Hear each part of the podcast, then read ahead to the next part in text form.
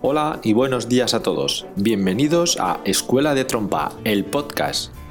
Un espacio en el que hablaremos de todo aquello que rodea a la enseñanza e interpretación de la trompa, así como cualquier otro tema relevante relacionado con la práctica y el estudio musical.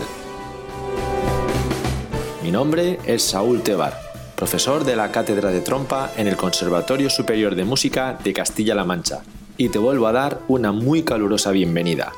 ¡Empezamos!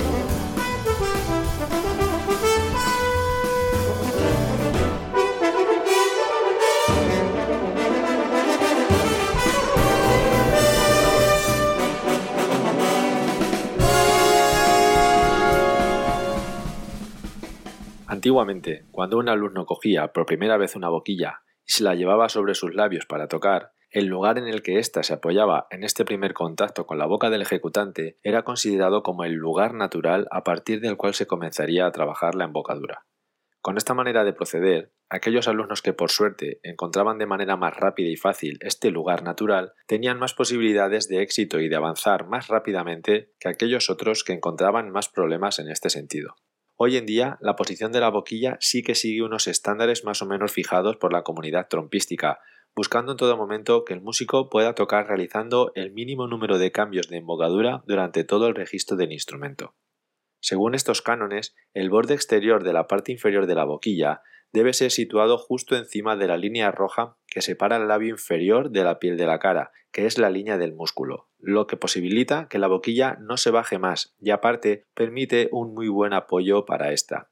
Así, podemos afirmar que la boquilla se debe colocar dentro del labio inferior, pero lo más abajo posible. En cuanto al labio superior, la boquilla debe caer de manera relajada y totalmente natural. En cuanto al proceso de colocación de la boquilla a seguir con un alumno nuevo, sería el siguiente. En primer lugar, deberíamos colocar al alumno, sin hacer gestos raros con la cara y la boca, de una manera totalmente natural, como si estuviera viendo la televisión o leyendo.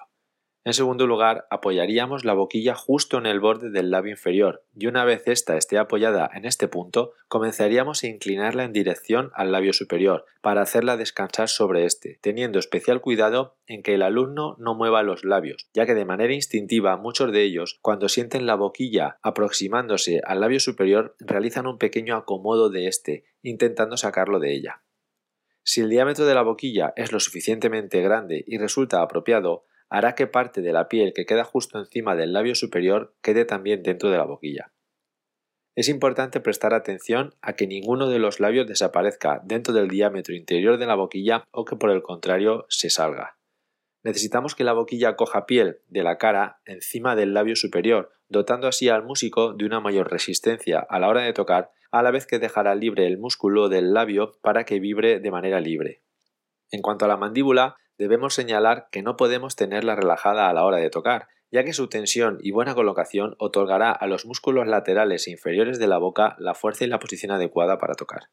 Entre los alumnos de viento metal es frecuente encontrarnos con algunos que por diferentes motivos deben comenzar a trabajar un cambio de embocadura.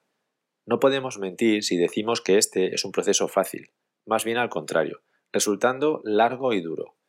Puede ser muy frustrante para un alumno ver cómo al principio, con estos cambios que intenta realizar en su embocadura, es incluso incapaz de tocar como antes hacía. Por eso es muy importante que el profesor sepa comunicar y apoyar al alumno en todo este proceso, transmitiéndole seguridad y calma, y haciéndole ver los beneficios que a la larga tendrá este cambio en aspectos tan variados como afinación, calidad sonora, registro o resistencia. Además, es muy importante que durante este proceso se adapte todo aquello que el alumno debe tocar, adecuándolo a las circunstancias actuales, siendo totalmente contraproducente el intentar hacerle tocar cosas que se alejen de sus posibilidades reales, aunque sin centrarnos únicamente en el estudio técnico del instrumento, ya que resultaría muy aburrido. Por eso debemos hacer que siga haciendo música, no solo técnica, tocando estudios u obras adaptadas a la situación, que hagan su estudio más ameno de lo que sería solamente con la mera práctica de la técnica y que le mantenga motivado durante el día a día.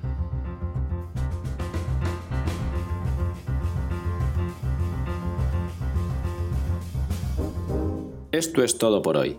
Espero que este programa os haya gustado y aprovecho para recordaros que podéis contactar conmigo a través de mi página web saultebar.com y del correo electrónico info@saultebar.com. Del mismo modo, también podéis contactar conmigo a través de las redes sociales Facebook, Instagram y Twitter. Por último, animaros a que os suscribáis a este podcast a través de vuestras plataformas favoritas. Muchas gracias a todos por estar ahí y por vuestro apoyo. Nos escuchamos en el siguiente episodio. ¡Chao!